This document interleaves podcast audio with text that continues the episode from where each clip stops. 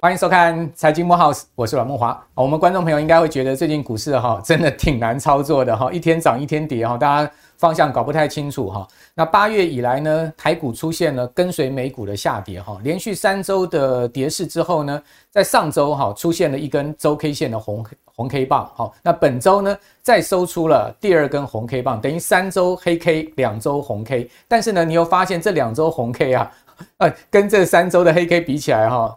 似乎啊，这个弹势哈反弹的力道不够强了哈。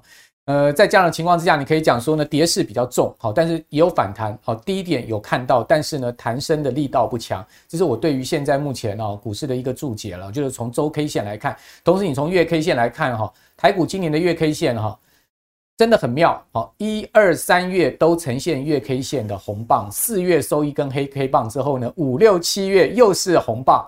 好，那八月又收一根黑 K 棒，所以你发现诶有一个惯性哦，有个定律哦，就是三根红棒一根黑棒，三根红棒一根黑棒。整个八月哈，因为连续这个大跌三周一千两百点的关系啊，所以呢，使得呃加权指数仍然哦。不免还是全月收跌了，而且呢，周月 K 线是收黑啊，全月加权指数跌了五百一十点嘛，好，五百一十点这跌点讲实在一个月并不算非常大，但它毕竟是结束了月 K 线连三红，显示呢台股进入到第三季确实是有这个休息的味道。那休息啊是为了走更长远的路呢，还是休息了就 game over 就要往下掉了？因为发现主流概念股啊，这个 AI 族群啊似乎都熄火。可是你看到辉达的股价却是持续的在往上升啊，创下历史新高啊啊，这就有一点背离的状况了，对不对？你会发现，哎，辉达人家这个全球这个 AI 的标杆哈，领头羊，它的股价已经登高到五百美金一股了哈，来到这个附近了。但是你可以发现，像广达啦、伟创啦、技嘉啦这些股票，虽然说没有跌得非常重，除了伟创以外哈，他们都还在高点附近，但是你会发现他们没有办法再创高了。哎，这就有一点背离的味道，是不是台湾的 AI 股哈？呃，真的这个股价已经 到了满足点。今天我们要帮大家来探讨。不过你也发现，其实他们跌下去还是有撑啊，因为跌下去之后呢，也都会再拉上来，所以觉觉感觉起来有点像是一个区间行情。那既然是区间行情，一跌一涨，一跌一涨，这样往往大家都没有方向了。所以你说最近为什么很难做，就是这个因素。那你说在 AI 股熄火的情况下，有没有其他股票上来？有啊，像军工有上来一些啊。好，但是呢，似乎族群性也不是非常完整。所以你说把资金移到其他类股上去操作，哦，好像也赚不到什么钱。哦，金融股好像也没有什么大涨的一个味道。哦，那但是呢，第四季大家都很期待，因为过往嘛，都是总统大选行情都跑不掉嘛。哦，很多人讲说总统大选都会涨二十趴嘛，那这二十趴的行情到底能不能掌握呢？哦，万八看不看得到呢？还是说呢，在这个一万六到一万七的区间进行震荡呢？今天我们请到了哈，呃，古天乐哦，股市的专家来帮大家做分析哦。我相信大家都知道这个古天乐最近盖五苗了哈。古天乐你好，哎，主持人好，各位朋友大家好。哦，古天乐今天要从呢这个 AI 哈帮我们分析到金融股哈，还有瓶盖股哈，你今天责任很重大。观众朋友看到你第一次来啊，一次要把你问个问到够了哈。好，那在呃我们正式请教古天乐之前呢，我先跟大家讲一下，讲实在的哈，最近美股的走势哈也比台股强了。虽然说美股也是连续三周下跌，但是你有没有看到人家反弹就很像样，四根红 K 棒上去，对不对？连四涨，而且呢，呃涨势的这个强度就比台股强，主要是。美股里面哈，你看到科技股有辉达领军，对不对？还有这个所谓的七巨头领军。另外呢，美股先前跌升的一些消费啊、银行股，哎，最近也都有开始比较好的股价支稳反弹的一个态势。所以你发现美股啊，它确实这个军容壮盛，比较整齐。但主要原因是什么？哈，主要原因就是说呢，市场对后面联准会降升息的这个预期大幅的降温。那因为这个礼拜公布了四大数据，两个有关就业的，两个有关通膨的，全部都不如预期。哇，不如预期就代表美国经济降温嘛？降温照来讲对股市不是好事，但是为什么美股会涨呢？因为市场现在往往就把坏消息当好消息，就变成这样一个状况。为什么？因为这样子的状况下，联准会十一月就没有升息的机会了，那更不要讲九月。所以市场是有这样的气氛哦。哪四大数据呢？第一个呢，有关就业，也就是 JOLTS，好，这个联准会非常重视的职务空缺数降到八百多万人，好，不到九百万人，这是两年来的低点，好，这是第一个就业数据。第二个呢，就是公布出来的小非农，好，大家可以看到小非农呢，哦，八月的 ADP 啊，哦，新增的就业数呢只有十七万七千人，这个数据一下掉下去，掉的非常的多。哦，那周五出来的 Non-Farm Payroll 肯定也不会太好，所以说在这样状况下，小非农他已经告诉你了，哦，这个美国的就业市场哈是。有在很明显的这个松动降温呢，这其实鲍尔在全球央行会议 Jackson 后上面也讲到这件事情，他也认为说美国的就业情况没有现没有之前大家想象这么强劲，好，所以这就都对照起来的哈，可见这个鲍尔他是全面掌握数据的哈，而且他是领先大家非常这个呃前瞻的掌握数据的哈，联准会主席不是白看的，小非农呢上个月哈是三十多万人，一下掉到不到二十万人。好，所以这就很明显，对不对？这两个经济数据有关就业市场就不行了。好，那另外呢，就在通膨的部分，一个是咨商会的消费信心，哇，是大大不如预期，显示民众的消心在往下退却。哈，另外一个呢，就是美国啊，在这礼拜接连公布出来七月跟第二季的这个 PC，就是个人消费支出的物价指数，大家可以看到七月 PCE 虽然说往上弹升，但是呢，都符合预期，也就是说。它其实还是在市场的一个掌握里面，七月 PC 一年增三点三趴，虽然比前一个月的三趴往上升，但是大家都知道这是一个基期的关系，好，它是一个基期的问题，所以呢也没有很紧张，哦，而且是掌握之中的。那核心的 PC 一年增四点二，较前一个月四点一往上升了零点一个百分点，这也是在掌握预期之中。但是呢，呃。有一个是比较麻烦的，这也是鲍尔一次非常重视的，就是说扣除掉住房的服务业通胀，好，他把呃通货膨胀分成三个区块嘛，一个就是呃住呃商品的部分，另外一个呢就是呃住房的部分，另外一个呢就是扣掉住房的服务通胀的部分，好，他把通货膨胀。呃，这个 CPI、PCE 分成这三个部分，那分别来切割，看起来现在目前商品没有什么太大问题，住房也开始没有什么太大，但是问题就是说有一个不含住房的服务通胀，各位可以看到它还是继续往上升，显示美国的通膨还是有这个压力在哈。但是另外呢，在美国周三公布出来的第二季的 PCE 啊，你可以看到它其实是明显不如预期的，不管核心或者是说 PCE。都明显不如预期，显示呢，尽管哈，我们刚刚讲不含住房的服务通胀有比较麻烦处理的一个情况，但是整体的趋势应该还是会往下，这是市场现在目前看到的方向。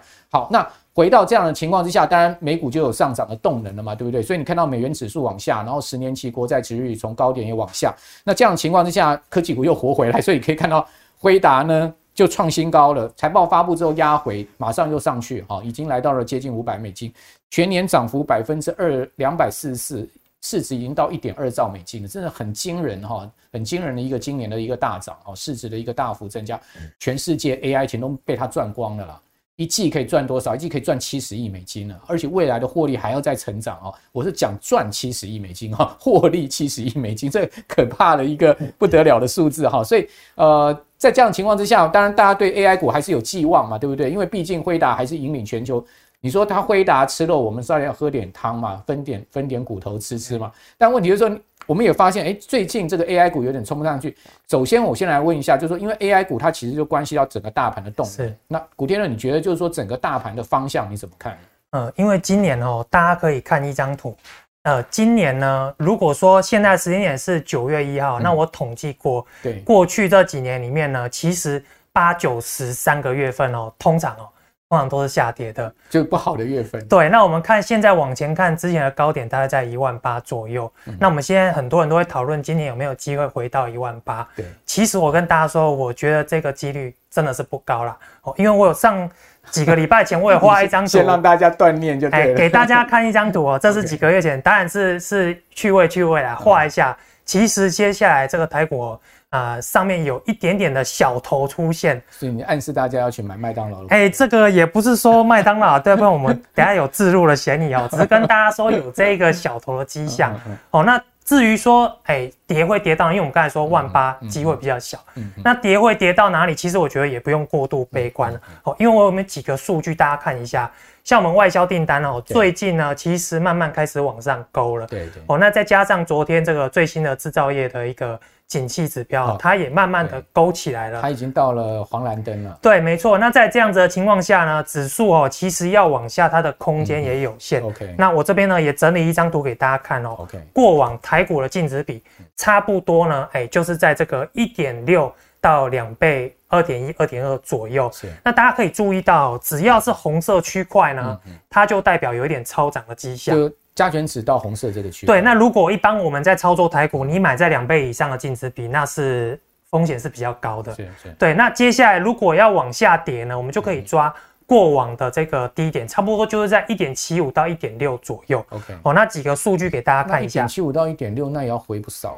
对，差不多就是在一点啊一万六千三左右，其实就是一点七五倍左右。所以一万六千二止跌也蛮有道理。哎，有有点有它的这个条件。对，所以说再怎么样的悲观，我觉得今年差不多一万六哦，就是差不多是低点了。哎，我们只是跟大家说我的观点。对了，对，不构成推荐啊。没错，没错，没错。这个现在一定要讲清楚。对，一定要讲清楚，不然这个受 NCC 监管了。对 对对。好了，我们节目当然就是各方。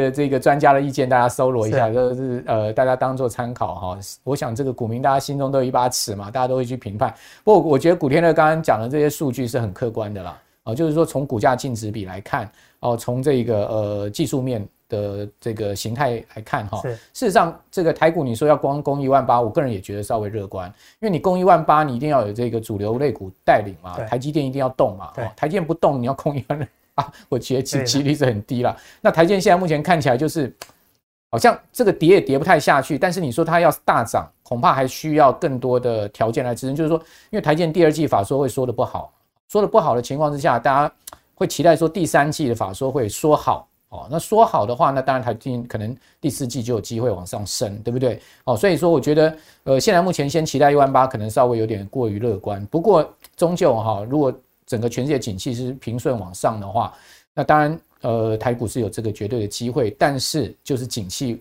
很难判断。好，美国现在看起来经济也有开始在降温，很明显的一个迹象。好，那回到这个呃，大家很关心的 AI 股上面，这个 AI 股你怎么看呢？AI 股最近我们刚刚讲辉达在创高，嗯，哦，但是台股的这些 AI 股大致上哦，能创高的很少，嗯，哦，但是呢，也没有说跌到哪里去，哦。呃，说这个破线破底的也还好，对，大部分的一个区间，对，哦、那呃，您您怎么看 AI 股呢？啊、呃，其实像 AI 股哦，这一段期间呢，我有做一张图表给大家看哦。那这张图表说明的就是，基本上哦，每一档主流 AI 概念股呢。我都把它的法人目标价来做一个统计，OK，那起码参考五到十家以上，综合一下就对。那法人给出的目标价呢，我再给他打个八折。哦，因为过去哦这个 目标价常常都不会来嘛，我们就打八折，那跟现在最新的收盘价做一个对比，那只要是红色，就其实代表它还有一点点肉。哦，就是它还没有达到法人跟它的八折价对。比，那只要是绿色，其实都有一点。超涨，OK，对，那我要说这张图的用意在哪里呢？其实主要是跟大家说，就过往的经验来看了，一个题材哦，它一爆发那个时候，短时间内就是第一次哦，一次就是碰到它的目标价，对，好，那通常呢，它只要到了这个高点之后呢。往后很难会再有高点，它就休息了。对，那另外一个，我们来看一张图。你这张图上面，你这个表格上面，你觉得比较有肉的是哪两档？呃，现在看来呢，其实就是呃，像这个光宝科，哦，光科还有维影哦，但是光宝科、维影最近大跌嘛？对，那其实主要就是有一个因素，因为现在市场的它的看法一直都会在更新嘛。那最新的消息是说，因为接下来呢。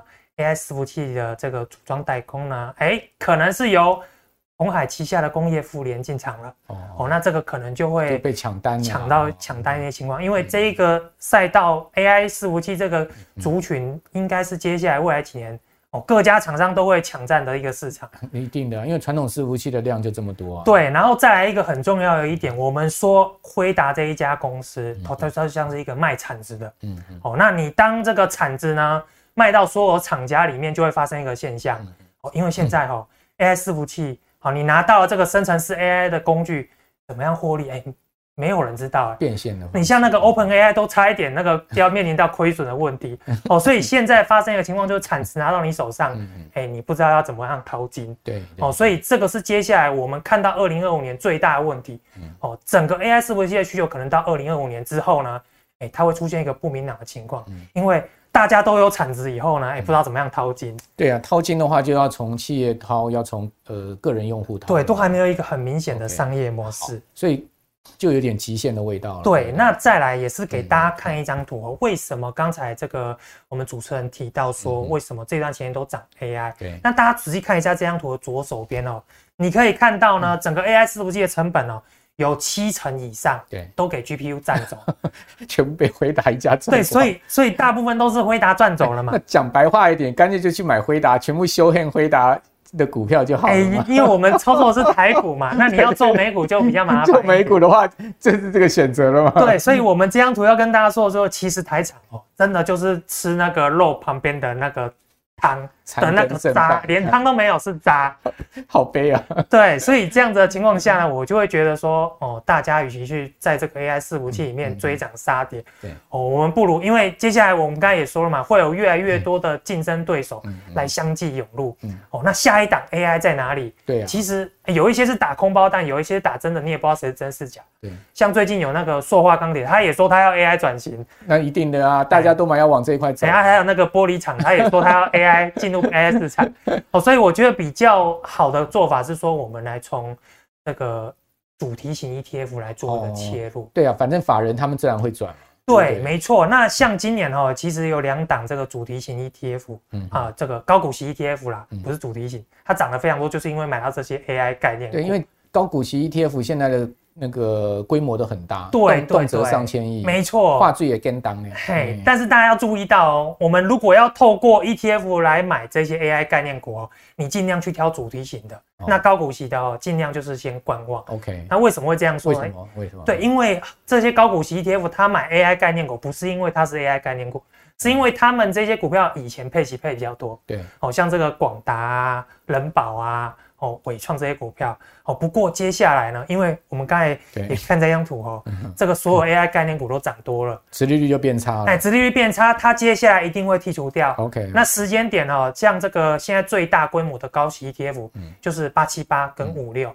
哦，时间点大部分落在十一月、十二月份，他们会换股。对，五六它在十二月底、十二十二月就就会十二月初就会公告了。对，没错，公告它的换股嘛。对，那如果这六月六月六月底也会公告一次吗？对，那如果说这些股票哈它被换掉的话，短时间可能就会对这些主流 AI 概念股。有一些那不得了，因为那都一千亿以上规模。对，所以我们都是节目都先讲在前面，怎么好像越来越一千亿、一千亿、两千亿的规模？对对对，惊人呢。对对，那我这边也给大家看一下。你你其实那个零零七一三在六月就换掉了。对，这一档 ETF，但是当时没有造成太大影响，因为那时候热度还高。嘿，所以你可以发现这一档 ETF 最近是创新高的。哦，因为 AI 概念股在跌，它已经大部分都没有。元大高息低波，对，那这一档其实还不错。OK，对，那我们刚刚有提到这个主题型的 ETF，对，哦，如果你接下来要做 AI 概念股，其实透过主题型 ETF 会比较好。零零八八一国泰的那个五 G Plus，对，因为它其实现在哦，你可以发现说它的整个 AI 成分股的占比超过七成。OK，哦，那这个就不像高息 ETF。殖利率低，它就会踢掉。对哦，它就是一直会放在里面，所以哦，它台积电、联发科、鸿海前三大市值的就已经占了四成以上。对，没错。那后面它还会陆续做一个替换。嗯、那如果说接下来 AI 这个题材还是可以做的话，嗯、那你与其在这么多股票里面去找名牌，嗯、你不如就是我觉得通过主题选会比较安全一点。同意同意。而且讲实在，因为它台积电也将将近三成嘛。是。那你说这个辉达做产值，如果没有台积电帮他。把产值做出来，它这个产值也没得卖了，没错，对不对？所以台积电还是最重要的啊，没错，最重要。所以我觉得台积电最终股价还是会动啦，只是说它可能压盘压不到多久而已。好，这个我想古天乐很明白的告诉大家，为什么 AI 股最近动能哈开始渐渐这个 momentum 开始渐渐在丧失哈。其实有很多的基本面因素，这样一讲大家就很清楚了哈。可是我们大家会期待就是说呢，呃。金融股有没有机会接棒？哦，因为毕竟金融股里面关股成分比较多嘛，很多人都寄望说总统大选行情前面一波哦，关股会动哈。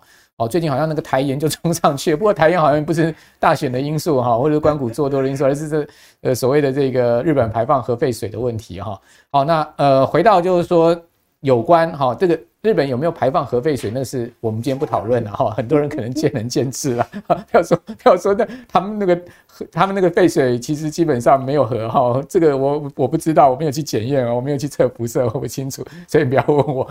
那台盐这样冲上去也有冲的莫名其妙，大家抢盐巴也不知道在抢什么挖沟了哈。那那我觉得就是说银行股里面什么和库金、兆丰金这种关股的色彩是比较重。是哦，那这边就要问一下古天乐，就是说因为金融股其实获利有在改善，好，比如说我们可以看到就是说呃在在获利面上面哈。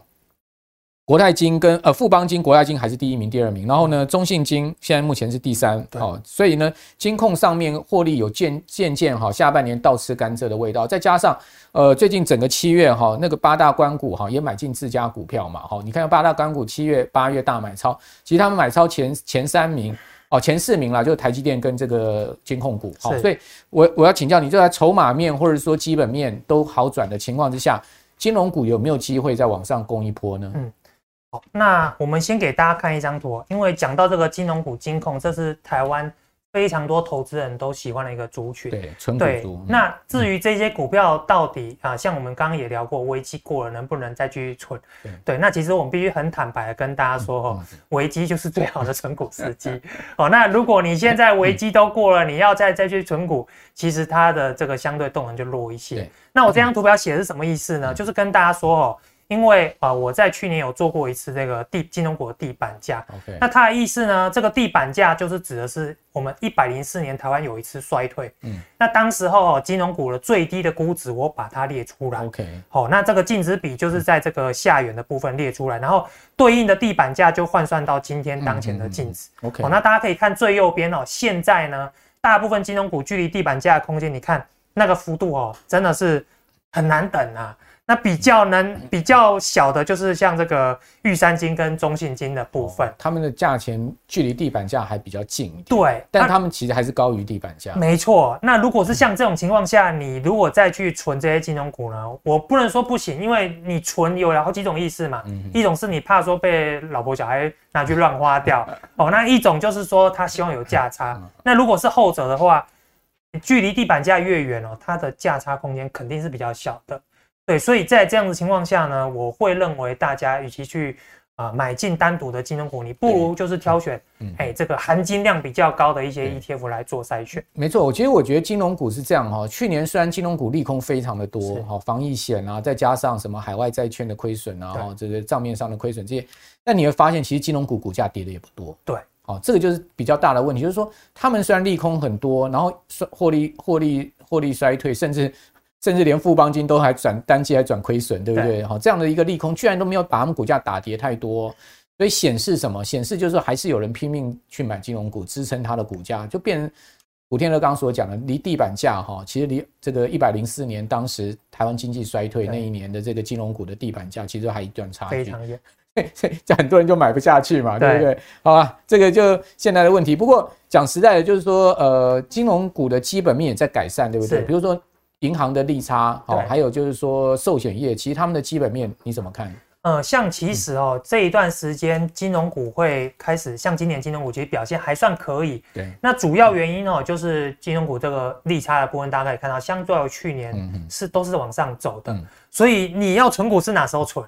你应该是在去年最低的时候在存，就利差慢慢往上走。对，那你现在利差上来了，你都已经知道它好转了，嗯、那当然股价也不会便宜了嘛。对对对。对，那这个是金融股的部分。那再来的话，寿险股的话呢，我们可以看，像这个是国泰金的法说会简报，嗯、大家可以看到，我们大部分的主流的寿险公司呢，它大部分的资产都配置在国外的债券的部分。一定的啊。对，那另外的就是啊、呃，国内股票跟国外股票、哦，所以其实这一些寿险类股哦。它能不能上涨，你就看这几个大类资产的变动。嗯，哦，那像像这个债券的部分，最近这个殖利率好像还继续往下往上走，哦，债券价格还是在往下掉。不过呢，其实它空间也有限了。哦，所以这个时间点来看，金融股其最坏情况真的就已经过了。嗯，哦，但是要不要继续涨，就像我们刚那张图所说的，那距离地板价这么远呢，你要期待它价差比较难。那我这边呢，也给大家分享怎么样做一个操作哦。OK，对，那如果说你真的你还是用 ETF 的方式，很喜欢金融股的话呢，我们就来从这些含金量比较高的 ETF 来挑。是，是，对。那我这边挑了几档这个含金量比较高的 ETF 哦。那请大家注意哦，挑这些 ETF 不是只有看含金量，你还要看它跟大盘同期的表现哦。哦，那我们看一下啊，这个今年这五只含金量比较高的 ETF 呢，击败大盘的。就两档，嗯、那一档呢是零零七三一，对，哦，这个是富时高息低波，那另外一档就是热门的零零八七八，所以真的啦，如果你要买金融股的话呢，与其单买金融股，我认为哦，这个含金量比较高 ETF 会是比较好的选择。OK，好。这个用 ETF 的方式来取代买买进单一金融股，应该是一个比较聪明的方式。是，因为毕竟单一金融股它会受到自己公司经营面的问题嘛。没错。那你一篮子的这个金融股的话，你的风险相对低了哈。所以这个刚刚古天乐讲说，不如用这五档，好，大家可以参考哈。好，那但是大家还是蛮喜欢定时定额金融股的。你可以看到我们的资料哦，这个股票的这个定时定额的排行榜，以这个每个月定时定额的人数来看。兆丰金、玉山金、和库金、第一金，好，还是这个金控，等于说关谷关谷色彩的金控股为主了哈。就是说，这些还是大家喜欢的定时定额的一个金融股的标的，不能说错哦，不能说错，但是呢，恐怕就会有这个刚刚古天乐所讲的，就是说股价其实并没有太低的一个这样的一个诱因了哈。好，那另外一个就是说。很重要的话题哦，iPhone 十五哈，这个哇，这个终终于是要换镜头了。哎，我觉得苹果真的也也也蛮也蛮那个的，很多多年都没有换镜头规格，今年终于要把镜头规格调高，是一个大家期待。另外一个就是说，呃，它的这个 Type C 哈，终于要把它改成跟这个世界一致规格了哈。那这几个就是说，它这这一次的机型上面最大的变化，当然色彩上面、机壳上面都还是有些变化哦。当然，不管怎么讲。是不是大家能期待呢？哦，不管期不期待，其实苹果还是卖得很好了。你可以看到苹果的 iPhone 十四的 Pro Max 哈，这个最高阶的机型哦，哦，它在呃今年的这个一到六月期间，就今年上半年哈，还是包办了所有最畅销的四款。当然，第一个就是最最高阶的这个 Pro Max 哈，iPhone 十四两千六百五十万只哈，还是一个非常大的量哈，是所有制造商中出货最高的机型。那 iPhone 十四的 Pro 出货量也有两千一百万，只是第二名，第三名是 iPhone 十四，第第四名是居然是 iPhone 十三，然后第五名才是 Galaxy 的 A 十四哈，那第六名是 Galaxy 的 S 二十三 Ultra，所以你会发现其实三星还排在这个苹果后面很多。哦，所以苹果还是大家最喜欢的，这个果粉还是很支持嘛，所以看起来 iPhone 十五应该潜望式镜头哎，好，然后呢又这个 Type C 哈，感觉起来果粉应该不会不买单吧？嗯，像像其实我在看这个议题，我大概从年初的时候呢，啊，我就觉得今年的 iPhone 应该就是送分题，嗯，哦，尤其今年 iPhone 最重要的两大题材，对，第一个就是导入这个潜望式镜头，嗯嗯，第二个就是 Type C，尤其是后者，嗯，哦，那我看我们现场两位小编都是拿 iPhone，我就知道这个哦一定就是潜在用户，为什么会这样说呢？哦，因为 iPhone 哦它的价格是最贵的，对，那尤其你现在那个 Type C 的。那个线头插到 iPhone 里面充电，整个尊荣感都起来，因为以前要用 Lightning，对对对，对，所以今年的 iPhone 呢，绝对是送分题。嗯，对。那我这边呢，我也给大家看了一下这几个 Type C 概念股里面呢，其实最值得留意的就是正威，正威连接器的部分，对，这个是非常啊具备这个高纯度的。哦，那不过它最近涨多了，就大家多关注。那另外一个题材，像这个潜望式镜头哦，啊、呃，其实它这一个镜头，我反倒觉得它吸引力没有 Type C 那么大。那为什么呢？主要就是哦，呃，其实现在大家希望的不是这个镜头把你的那个毛细孔都拍得一清二楚，他希望是怎么把你这像我这种大叔。拍得像金城武一样的帅哥，演算法才是重点。对，所以 AI 的部分，对，所以你可以看到为什么这一两年这个镜头股表现都不太好。嗯，好，因为大家其实在手机用这这个用户上面，他不需要那么清楚的镜头。对，对，那镜头的本身的功能是一回事，其实它的那个软体才是对，那个演算法才是重点。哦，不过我这边呢也是把这个 iPhone 十五的台湾相关供应链列出来，因为现在大家可以知道，我们整体的。这个供应链都开始往这个啊、呃，印度啊，或是其他地方移动。对对，那真正留在台湾的这几档概念股，你可以发现，其实他们今年表现都不太好。不过为什么我们这个时候提，就是因为它今年都表现不太好。哦，因为你刚刚讲的那个机器比较低的。对，那再来呢？哦、我认为今年 iPhone 这个十五系列的一定会啊、不要说一定啊。这个讲的好像这个绝对也不好，对，几率非常高，它会有超乎预期的销量哦。对，那这里面呢，像今年哦，你可以看这个今年表现股价比较差，大家就可以多去留意一下哦。那当然这个也不构成任何推荐的意思，跟大家分享我的观点啦。好，呃，我想这个 iPhone 十五哈，应该不会雷声大雨点小了哈，因为毕竟这个呃这次的改款算是蛮大的一次，蛮大幅度的一次改款，改款的这个这个这个。的关键的地方蛮多的哈，所以呃，最近一些 iPhone 概念股开始已经都有起色了嘛，哈，就已经开始有表现，有点暖身的味道。哦，不过等 iPhone 热潮退了，搞不好这些股股股股价又下去了，所以呃，在操作上面大家还是要注意那个高低点的这个问题哈。好，那我想今天古天乐把这个从大盘到 AI 哈，然后到金融到 iPhone 全部帮大家都讲了一遍了之后呢，啊，留给大家接下来再去哈做更多的功课。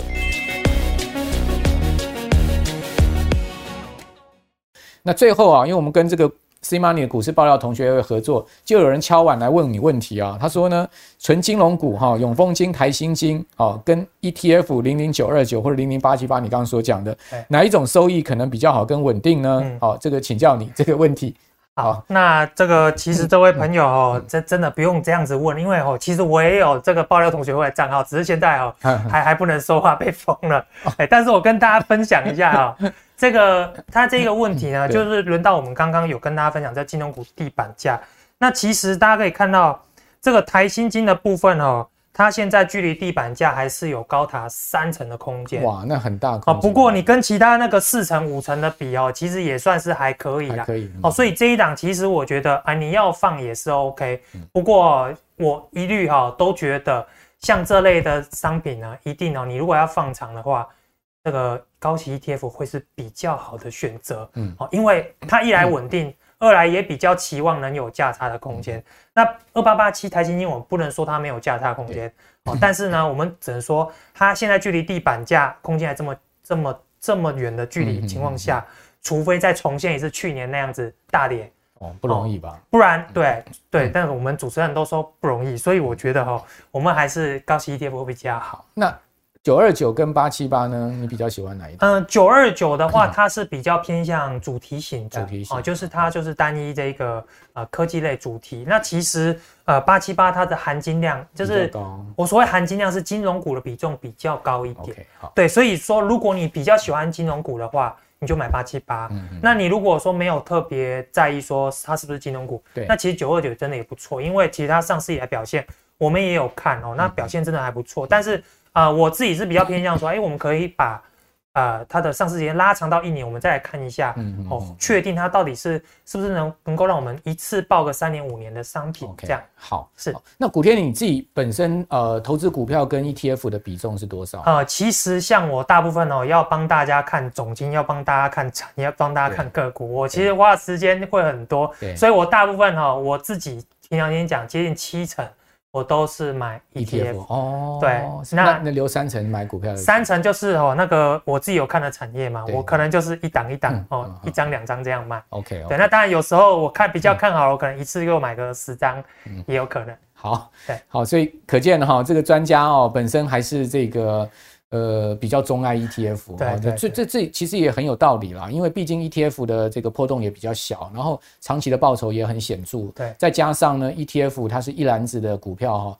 呃，你你你这个踩到个股地雷的这个风险也比较低，低对，好、哦，所以说呢，在这样状况下呢，呃，这个 ETF 那么风行，其实也不是没有道理的哈。但也不要忘了，其实还有基金了哈。台股有一些台股基金，或者说海外基金绩效也是不错。我们也不能说都只有 ETF，不要不要看基金。像我这个年代一开始我们没有 ETF 的时候，我们那时候是投基金的啊、呃。好，那反正随着这个呃。金融工具的多样化，哈，大家现在选择的这个标的更多啊，我觉得是一个非常幸福的事情。今天非常谢谢古天乐，啊，也谢谢我们所有观众朋友收看，我是阮慕驊，啊，如果这个您常常收看我们呃财经慕 House 的话，我相信啊，从我们的专家哦各方面的呃意见的分享啊，您应该在投资这条路上成长不少。我们的节目也播出了上百集了嘛，哈。相对呢，您若这个上百集您都把它看完的话，哇，你可能已经变成半个专家了哈。这就是我们节目带给大家的一些呃知识性的帮助。那另外呢，随着盘势的变化，我们也会随时提供最新的这个盘面上面的重大消息给各位参考啊，这就是我们存在的功能了。那谢谢各位的收看哦，请大家把我们的节目分享给您更多的好好朋友。好，我们六日早上九点钟准时播出。好，那我们下次见，拜拜，拜拜。面对通膨物价的大幅上涨，投资创造额外收入已是现代人必学的人生课题。这堂半世纪台股不败全攻略将带给您最完整的技术指标课程。大家好，我很荣幸与轻松投资学院合作募资我的课程。本课程叫做《半世纪台股不败全攻略》，将是我累积半世纪的统计所归纳出最具系统性的综合指标课程。半世纪台股不败全攻略，教你十二种图表形态理论，让你快速理解，一眼看出个股优劣。二十五种技术指标全收录，所有指标都将助你提高投资胜率。正确的分析方法加上正确的投资策略，帮你获利极大化。我是杜金龙，台股实战半世纪的我，将用最轻松简单的教学方式，教你把各种图表指标理论。从文言文翻译成白话文，从入门到进阶，杜金龙老师半世纪台股不败全攻略，教你正确研判买卖时机，掌握股市趋势。欢迎你来轻松投资学院与我一起共学。